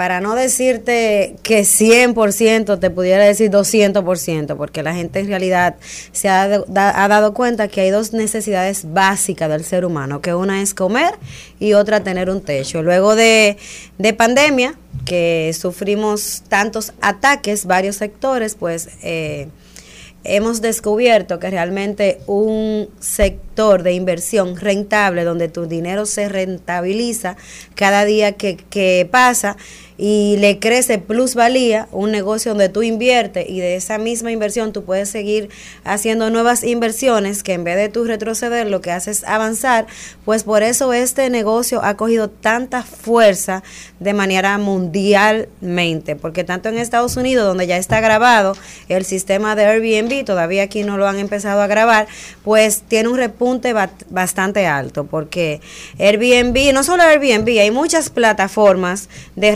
de temporadas cortas, de igual también inmobiliaria que se especializan en eso, en, en renta de temporada corta, pero Airbnb es la que está por encima de todo, es es. la líder en el mercado, la líder número uno en el, en el mercado porque le brinda a todos los los, bueno, no decir contribuyentes, sino a todos los usuarios, le brinda demasiadas herramientas para poder expandir el negocio y también te ayuda a cómo tú poder hacer el negocio de manera integral, limpia, con una buena eh, presentación.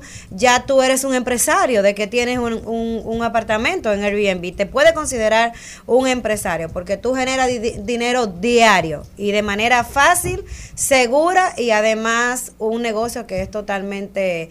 Eh, ¿cómo, se di- ¿cómo podría decir? Es permitido. Así no es, es. algo eh, que tú estás cometiendo ningún negocio ileso, obviamente. Aquí la ley de lavado de activos está muy psicorrígida con la compra de los inmuebles. Y para tú comprar, pues hay ciertas... eh, investigaciones que se hacen, como por ejemplo se llena eh, unos formularios del due diligence para saber dónde sale tu dinero, porque no es que tú tienes ahora mismo 150 mil dólares y quieres invertirlo y tú lo vas a invertir de manera fácil Claro. para poner un negocio en Airbnb, pues entonces también hay algunas torres que sí lo permiten, hay otras que no. De eso te quería preguntar, ¿cómo vamos en el país? Porque cuando llegó el boom de Airbnb, todo el que tenía una segunda propiedad quería ponerla sin importar si el edificio era nuevo, si era viejo, pero la pandemia sobre todo que la gente prefirió alquilar muchos Airbnb y hacer sus fiestecitas o sus encuentros. Muchos edificios se dieron al grito y comenzaron a prohibir el tema de los Airbnb. Y ahora vemos cómo se construyen torres que son Airbnb eh, amigables. Ajá. Específicamente, la tendencia es Airbnb friendly, las construcciones que se están haciendo ahora. Hay torres que ya son un poquito más Ah, viejas, antiguas, que la aceptan que en sus regímenes condominiales no están eh, las cláusulas de que no se pueden hacer, pues lo permiten hasta tanto se haga un nuevo régimen. Hay otras que no. Hay otras que son específicamente familiares y que se ponen desde inicio en el régimen condominial. Pero eh, no solamente se está hablando del second home. Eh, Tú puedes tener tu propia casa y si tienes una habitación que puedes rentar ahí, pues tú también puedes rentarlo. ¿Qué? No necesariamente tú tienes que tener un apartamento con todas las de las de la ley, porque Airbnb te da la oportunidad de tú decir que la, es la propiedad entera o es Y de alquilar una habitación también. Sí, se alquila Ay, una no sabía. habitación con el derecho a uso de... De hecho, hay una historia de que te ponen de, de historias de, de éxito de, personas que están en la plataforma Airbnb, que hubo una pareja que tenía una situación muy precaria y no en la época de, eh, de la pandemia, sino antes. Entonces, ellos lo que hicieron, que alquilaban su casa, donde ellos vivían, por ejemplo, la casa tuya y de tu esposa. Ellos la alquilaban, cuando llegaban personas, eh, la alquilaban en 100 pesos. Ah, me llegó un alquiler, se iban, eh, tú te ibas con tu mujer a un sitio que te costaba 10 y lo pagaba y así estuvieron rodando por mucho tiempo hasta que ese dinero le dio a ellos para sacar otra propiedad y dejaron esa primera casa para el negocio de Airbnb y así son unos empresarios exitosísimos en la plataforma. Y es que así Porque- que nació la plataforma. Ese Exacto. era el fin De la principal. necesidad. Ese es el fin principal nació de este chico que él eh, tuvo esa visión en ese momento de cómo hacer crecer su negocio en ese momento. Quiero saber algo. ¿Cuál es la demanda que tiene el país y cuáles son las provincias donde más hay ahora mismo realmente demanda de Airbnb? República Dominicana está demandada entera. Qué Hasta los menos lugares que tú te puedes ima- imaginar, por ejemplo, Santo Domingo Oeste, te estoy hablando de la prolongación 27 para allá, que es donde está este Alameda, Ujú. Mano Guayabo, ustedes sorprenderían que si yo le diría que ahí hay Airbnb. ¿Qué? En el sector de los ríos hay Airbnb, eh, en Villa Marina, o sea, donde quiera, la zona oriental está creciendo de una manera descomunal. Con los Airbnb igual se están construyendo torres nuevas específicamente para Airbnb porque tiene vista al mar, está cerca del aeropuerto y le brinda muchas facilidades a los viajeros que, que realmente desean tener y comprar, tanto como inversionista o como, como consumidor. Berenice, hay todo un modelo de negocio ahora de gentes, de personas que te administran tu propiedad porque es un trabajo al final. trabajo. Hay que procurar la limpieza, que todo esté en orden, recibir, entregar. ¿Qué debe tener en cuenta un propietario al momento de buscar una persona que le administre eh, su propiedad? Bueno, eh, te hablo por mi experiencia, porque me gusta hablar por lo que yo vivo. Yo soy super host de Airbnb. Con, con esto de, de- de la visión del crecimiento de los negocios que, que tú puedes invertir y que puedes tener una alta rentabilidad y tu inversión al final no es tanta, entonces bueno, pues yo también me entré en el modelo del negocio de Airbnb. Yo realmente no soy administradora, sí conozco muchas compañías que lo hacen, porque yo entiendo que este trabajo para hacerlo hay que hacerlo en excelencia. Eh, les re- mi recomendación para los dueños es que primero miren el perfil de esa persona que, porque ahora todo el mundo quiere hacer Exacto. Airbnb. Todo el mundo quiere poner una empresa de limpieza de Airbnb. Todo el mundo quiere poner una, una empresa de administración y te cobra entre, dentro de un 15 a un 35% para administrar tu propiedad. Pero hay que ver cómo está esa persona en Airbnb, hay que ver cuáles son sus valoraciones, hay que ver cuáles son las propiedades que tiene, hay que ver el entorno de las propiedades que maneja, o sea, son varias cosas que particularmente yo como propietaria de un de un Airbnb, si voy a escoger una persona, una compañía, me gustaría ver primero el portafolio, es importante que tiene de propiedades, cuántas propiedades lleva, qué le da a esa propiedad para que esa propiedad sea escogida por un por un huésped y te escoja a ti como anfitrión. Y eso es algo interesante. A los huéspedes, a las personas que están buscando dónde quedarse, dónde, dónde pasar una temporada, un fin de semana, ¿qué tú les recomiendas que busquen en las publicaciones? Es decir, cosa clave que tú dices, si no tiene esto, no te quedes. Es chivo. bueno, sí, porque realmente hay mucha publicidad también engañosa. Airbnb es muy eh, cuidadoso con eso y tiene incluso un seguro que se llama Airbnb Cover, que tanto respalda al huésped como al anfitrión. Pero hay muchas personas que se están dedicando, no sé si ustedes vieron hace un tiempecito, de que estaban subalquilando ellos para rentarlo más para adelante y luego iban y lo que sustraían y se robaban de, de las propiedades. Pero ahora, como está el Airbnb Cover, ahora Airbnb ha apretado un poquito más con relación a ese sistema. Y que yo le exhorto a la gente que miren. Primero los reviews.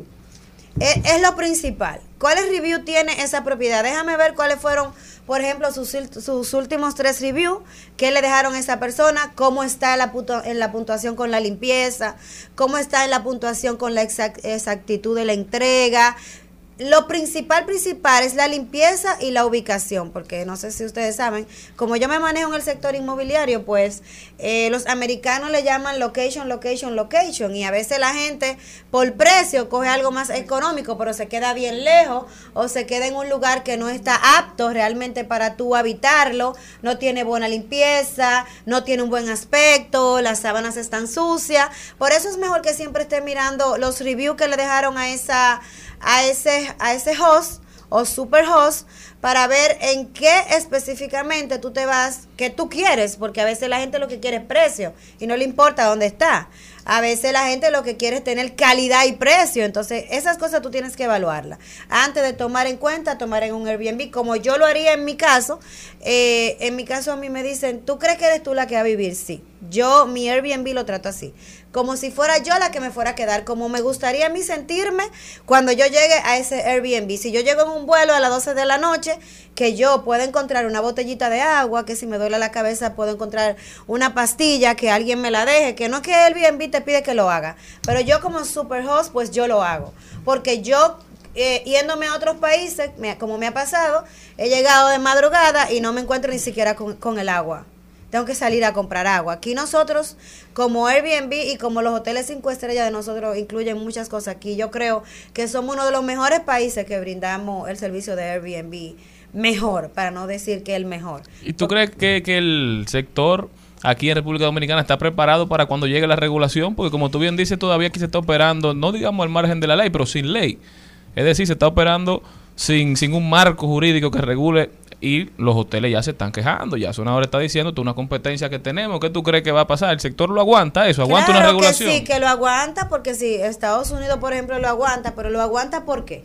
Lo aguanta porque imagínate, te van a poner una, regula- una regulación, un impuesto, un gravamen, obviamente tus precios van a aumentar. Se lo van a poner al. Entonces eso se le pone a Airbnb también te cobra un porcentaje por, por tú estar en la plataforma. Entonces, todas esas cosas vienen regularizadas de la mano, una de otra. No viene porque sí, obviamente, no es que se va a hacer de manera abusiva, porque si tú quieres rentar, pues tú tienes que estar al margen de la competencia. Hay mucha gente que tienen los apartamentos exorbitantemente altos, hay otros que no, porque Airbnb, Airbnb te manda un precio de lo que tú, Aproximado. a- un aproximado en lo que tú puedes tener tu propiedad, temporada alta, temporada baja, y ya tú tienes un margen, ellos te dicen que tú puedes tener un 5% por encima de ese precio. Hay gente que le ponen un 5, un 10, un 15, dependiendo. Eso no lo regula Airbnb, ellos te pueden decir, bueno, el precio que tú tienes para el día de hoy es un 60, eh, son 60 dólares, y tú vienes y le pones 90.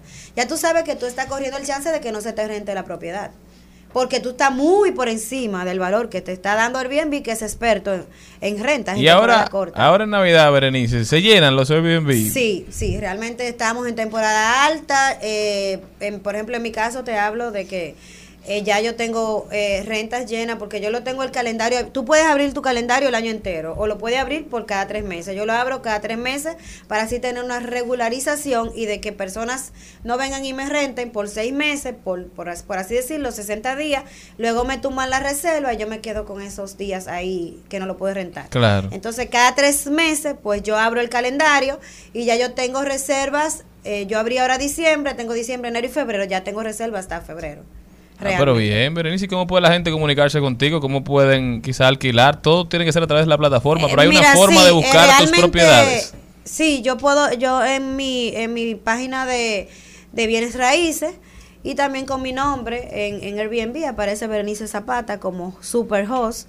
Eh, Airbnb te evalúa cada tres meses realmente, no siempre tú puedes estar en el rango de, de superhost. Para hacerlo, tienes que mantenerte eh, por encima de 4.90 estándares. para con los estándares muy altos porque eres evaluado cada tres meses. Este, las plataformas de, de Airbnb la puedes conseguir tanto en, en mi linkea que yo tengo en mi en mi perfil de Instagram berenicezapata.elitehouserd a la empresa a la cual pertenezco ya estoy en el sector inmobiliario hace 15 años tengo bastante co- conocimiento sobre el área de la compra venta y alquileres de temporadas largas y cortas Muchísimas gracias, Berenice. Para nosotros es un placer tenerte aquí con nosotros, arrojando un poquito de luz sobre este tema que se ha convertido en parte del día a día de los dominicanos. Sí, y algo an- importantísimo antes de, de- de terminar, para dejárselo a las personas que quieren invertir y que sé que también están escuchando el programa, que quieren ser parte de las inversiones inmobiliarias, que primero chequen dónde está la ubicación, primero eh, vean su planito antes de, de- de comprar, porque vemos muchas personas que estamos comprando por la necesidad y por el deseo de querer estar en el negocio de Airbnb. Pero hay varias cosas que hay que evaluar con el precio, calidad y la localización, que es lo principal que hay que tomar en cuenta antes de hacer una inversión en Airbnb. Soy Berenice Zapata de Elite House y le agradezco enormemente que me hayan tomado en cuenta para este tema. Si me necesitan en otra ocasión para cualquier otro tema, también estoy disponible. Gracias, Berenice. Nosotros continuamos. En Al Mediodía, con Mariotti, con Mariotti y compañía, hablemos de tecnología.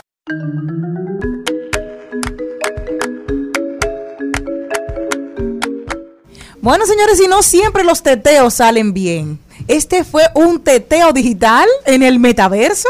¿Sabes cuánto se gastó la Unión Europea para un evento virtual?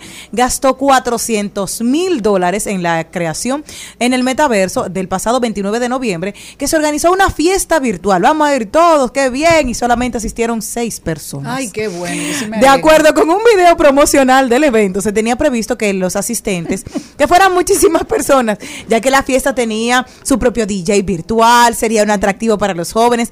Gracias a la grabación durante el evento que hizo el periodista Vincent Chaud, eh, se observó que la fiesta fue todo un fracaso. Estoy aquí en el concierto de la gala en el metaverso de 387 mil euros del Departamento de Ayuda de Exterior de la Unión Europea.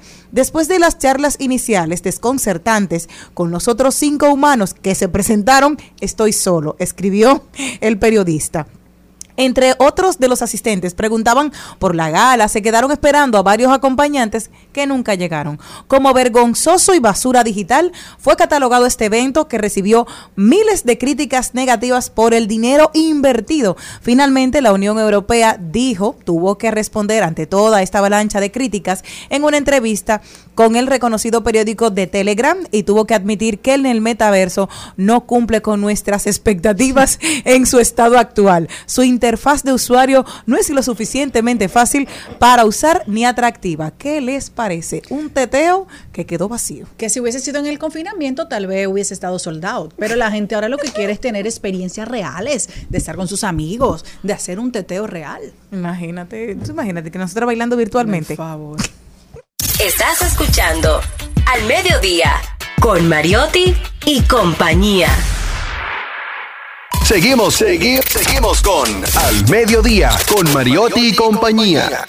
De paso, de paso y repaso. En Al Mediodía con Mariotti, con Mariotti y compañía. Te presentamos De paso y repaso.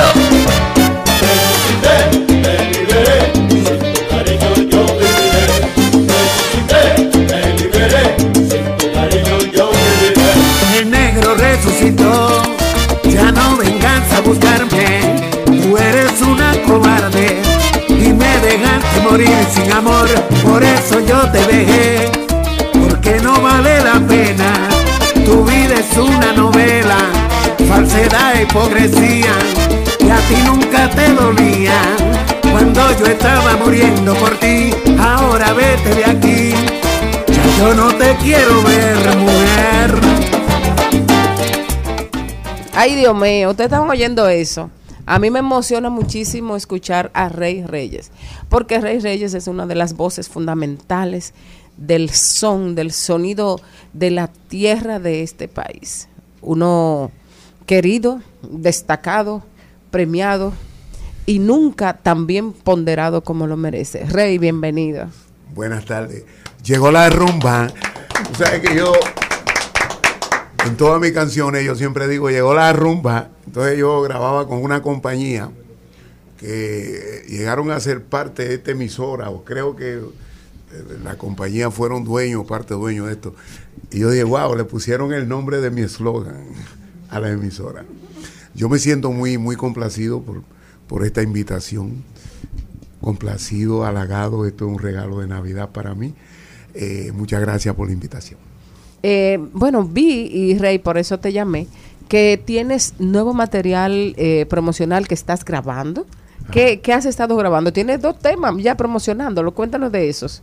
Bueno. Uno ya estaba sonando aquí. Sí. Yo estoy, eh, estamos en un proceso de una producción, pero que a- ahora las cosas han cambiado. Porque antes uno se metía al estudio y uno iba bajo el contrato de la compañía disquera y uno hacía una producción completa de 10 temas, qué sé yo, 8, 10 temas, a veces de 12. Pero ahora se da el caso de que como las compañías de, de discos casi todas se fueron del mercado, eh, ahora nosotros tenemos los artistas, la compañía Bolsillo Records.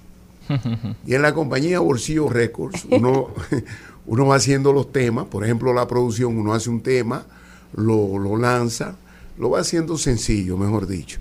Yo tengo una producción eh, que ya tenemos como cuatro o cinco temas ya terminados y lo hemos ido eh, soltando poquito a poco. Este tema que ustedes estaban escuchando, ustedes saben que lo que casi todo lo que yo canto yo lo escribo. Entonces en la pandemia eh, escribí ese tema, El Negro Resucitó. Entonces, el otro tema es la caleta, que es la anécdota de una presentación en Colombia. Entonces estábamos en un sitio y llegó un, un señor, él ya de edad, con una muchacha muy voluptuosa, ¿me entiendes? La muchacha estaba, que se veía bien, él, él andaba como asustado. Sí, él miraba a uno como, no me la mire. Y la tipa estaba bien hecha. ¿Sí me entiendes? Sí, sí. Entonces ahí viene el tema que la, la tienen una caleta metida para que no se la vean. Tú dices que, que, que ha cambiado mucho eh, el tema de, la, de los discos, de las grabaciones, de las promociones, pero tú sigues trabajando, sigues eh, de gira, estás viviendo en la República Dominicana. ¿Qué está pasando con Rey Reyes? Bueno, eh, yo sigo trabajando esporádicamente, no con la misma intensidad de antes, porque ustedes saben que el mercado ha ido cambiando, ¿no? Además, nosotros, la gente que nos quedamos como clásico en el Ajá. género, siempre tenemos trabajo, gracias a Dios. Uno quisiera que fuera más, pero todo ha cambiado. Y te repito, la competencia es, es diferente, eh, ya uno lo clasifican por la edad, no es que uno sea un anciano, pero ya las generaciones van cambiando y uno tiene que adaptarse. ¿En, en qué año tú empezaste? ¿Tú empezaste en los 70 o en los 80? Bueno, ¿Y cómo? Bueno, yo nací músico. Yo nací, desde que yo tengo uso de razón, yo estoy bregando con la música. Ah, primero comencé tocando la marimba y cantando. Entonces, yo mismo eh, construí mi propia marimba. Eh, luego tocaba conga y cantaba. Siempre eh, toco un instrumento y canto. Siempre he tenido. Y escribo porque me gustan las cosas originales. Entonces, profesionalmente, yo comencé aquí como en, en los 70, 70 y 72, 73 por ahí. Y rápidamente ya, yo diría antes, pero... Pero en los nivel- 60, no, porque tú eres muy joven. a nivel profesional, a nivel profesional, gracias por el piropo. a nivel profesional, ya cuando comencé a cobrar, ya estábamos en los 70, 70, 71, 72. Entonces luego ya en la, en la, en, en el año 74, eh, fui a emigré a la ciudad de Nueva York. Allá comencé de una vez a, a grabar. Tuve la oportunidad de cantar con la orquesta de Caco Bastal, con la orquesta de Monguito Santa María. Entonces conseguí un contrato con, con la compañía Latin Percussion Ensemble eh, para el sello Criollo Record. Ahí grabé mi primer disco de larga duración. O sea que ya, vamos a decir, en el año 76, 75, ya yo estaba con un disco de larga duración bajo el brazo. ¿El clavo? Sí, el clavo. Bueno, pero la, la verdad es que cuando tú grabaste, creo que fue en el, en el 84, El Rey, o sea, tú hiciste una producción para quedarte para siempre, porque eh, la verdad es que no hay manera de que en un lugar que se escuche salsa, que se escuche son, que le guste la buena música, eh, durante todos los fines de semana que yo tengo recuerdo en mi vida, he escuchado eh, las canciones de, de Rey Reyes, porque son se convirtieron en clásicos. Sí. O sea, muy pocos artistas han podido eh, en, en, el, en, el, en ese género, ¿verdad? Sí. Musical, pegar una, una producción entera. ¿Qué tuvo que, que darse? ¿Qué magia fue esa, Rey? Bueno, fíjate, eh, eh, además de, de la oportunidad que yo tuve de, de grabar con el maestro Yanni Pacheco, que, que era mi ídolo de, de siempre, y, y la oportunidad de ser el primer cantante dominicano que Pacheco grabó, o sea, que produjo, porque Pacheco no era muy...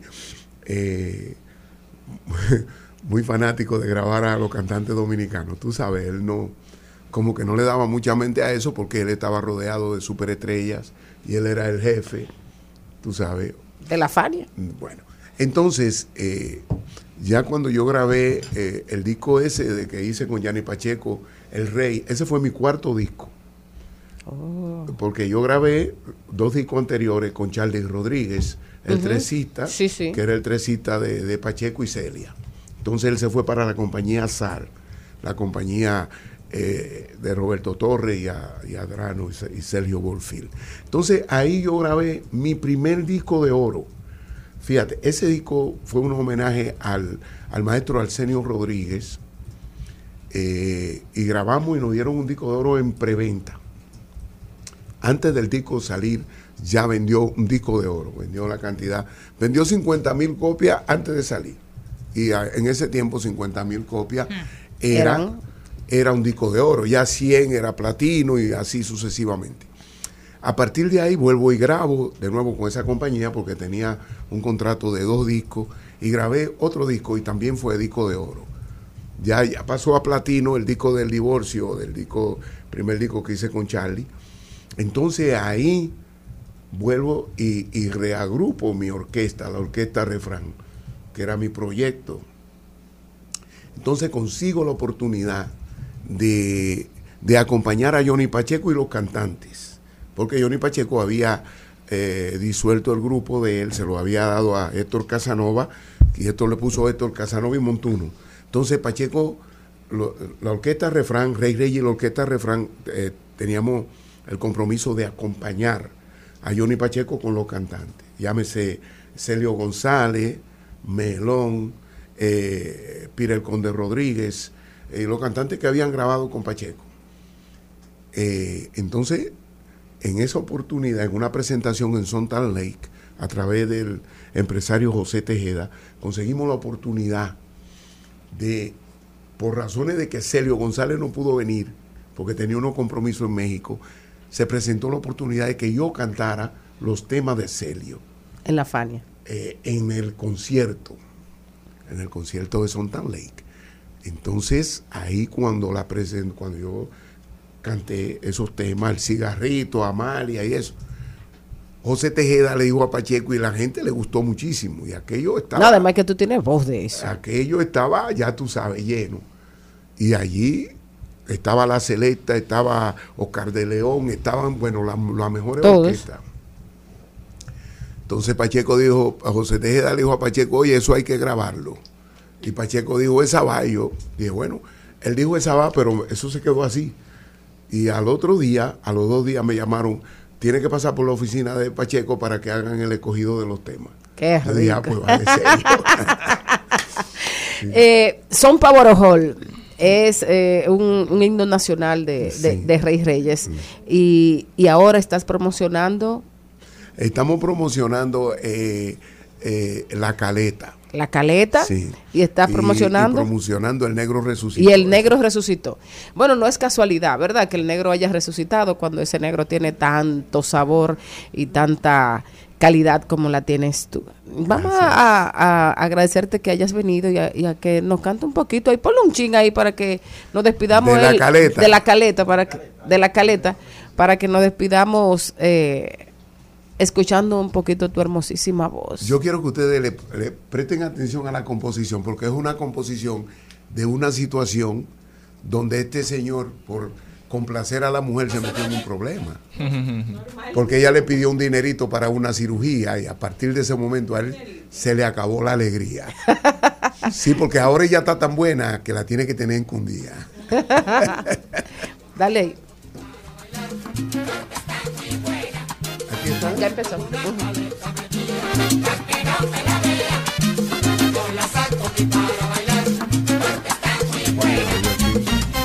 Ah, bueno. Yo construyo una caleta, cuarto con siete llaves, que me tiene enamorado. Todo iba tan normal, muy bonita relación, pero cometí el error de darle lo que pedía. Me pidió un dinerito para una cirugía y a partir de ese momento se terminó mi alegría, porque ahora está tan buena que la tengo que tener escondida. Pero oye, oye todo lo que la mujer hizo. Oye todo lo que ella hizo con el dinerito.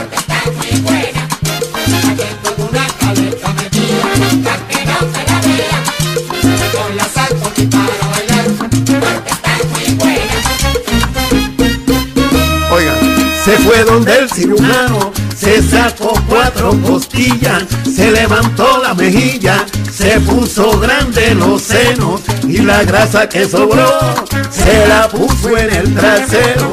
De ahí se fue para el salón, se puso varias extensiones. Me gustó mucho su pelo, su bonita cabellera. Mi hermano y que no quisiera tener una en Brasil. Por eso estoy aquí. Oíste, y la tengo que tener.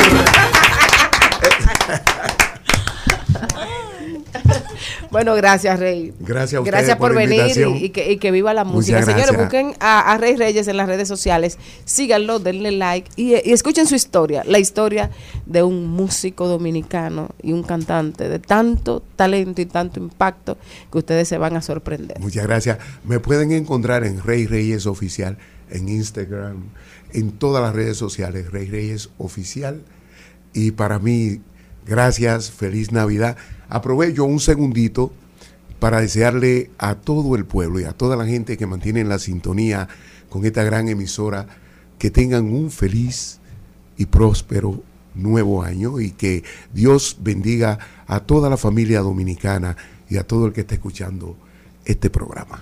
Muchas gracias. Gracias a ti.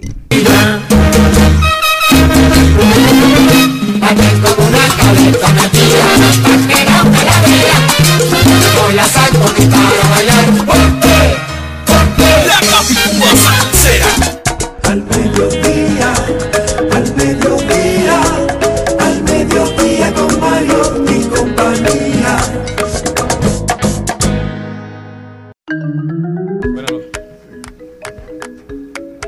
En Al Mediodía es bueno recibir buenas noticias. Es bueno recibir buenas noticias con Mariotti y compañía. Tenemos que felicitar al administrador general del Banco de Reservas, Samuel Pereira, porque reveló que nuevamente esta entidad financiera participará en la Feria Internacional de Turismo FITUR, que se realizará el 18 al 22 de enero en Madrid, España. Dijo que como cada año, Reserva participará en FITUR activamente y es líder en cuanto a la participación en la feria, donde por primera vez van a inaugurar una oficina en Madrid durante la FITUR, siendo la primera vez que un banco dominicano va a tener presencia en la ciudad de Madrid. Creo que esto es una buena acción, una acción necesaria para que la diáspora se mantenga vinculada con República Dominicana. Felicidades para Ban Reservas, esperemos que otras entidades financieras la emulen.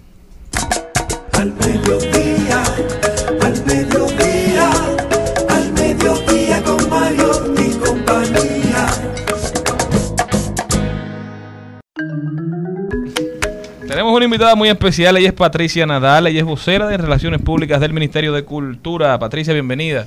Gracias, un placer estar aquí compartiendo con todos ustedes. Feliz. Para nosotros Muy también amables. es un placer. Cuéntame un poquito de qué es Noches de Navidad. Así es, Noche de Navidad en su segunda edición, el Ministerio de Cultura pues ha querido regalar de nuevo a todo el pueblo dominicano eh, dos fines de semana de fiesta, de muchas actividades, de una tremenda cartelera de eventos, tanto artísticos como culturales, en este año, para darle ese mejor regalo de Navidad a todos los dominicanos, que siempre estamos ávidos de recibir alegría, música, cultura, y esa es la idea. Inicia a partir del 9 de diciembre, este próximo viernes, sábado y domingo, 9, 11 y 12. Y ya luego el otro fin de semana de arriba del 16 al 18, 18 viernes, sábado y domingo, desde las 10 de la mañana hasta las eh, 9 y media de la noche. ¿Y dónde será? Perdón. Perdón, sí, es correcto. Este año lo vamos a realizar la segunda edición en la Plaza de la Cultura. Está ubicada en la Máximo Gómez. Sabemos que entramos por ahí, la eh, entrada principal del Teatro Nacional.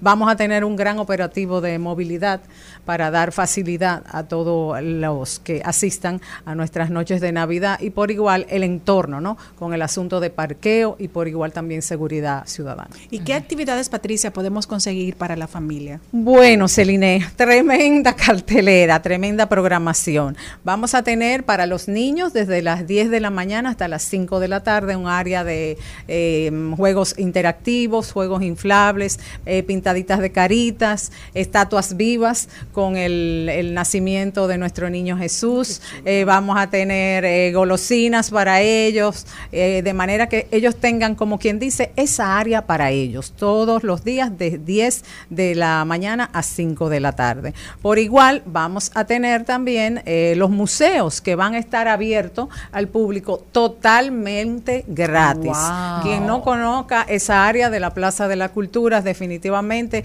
es eh, la mejor opción en Navidad, ya que el Ministerio de Cultura ha invertido una gran eh, cantidad de dinero, alrededor de unos 391 mil millones de pesos en 31 recintos culturales. Entre ellos están los am, recientemente los dos museos, Museo de Historia y Geografía y Museo del Hombre Dominicano.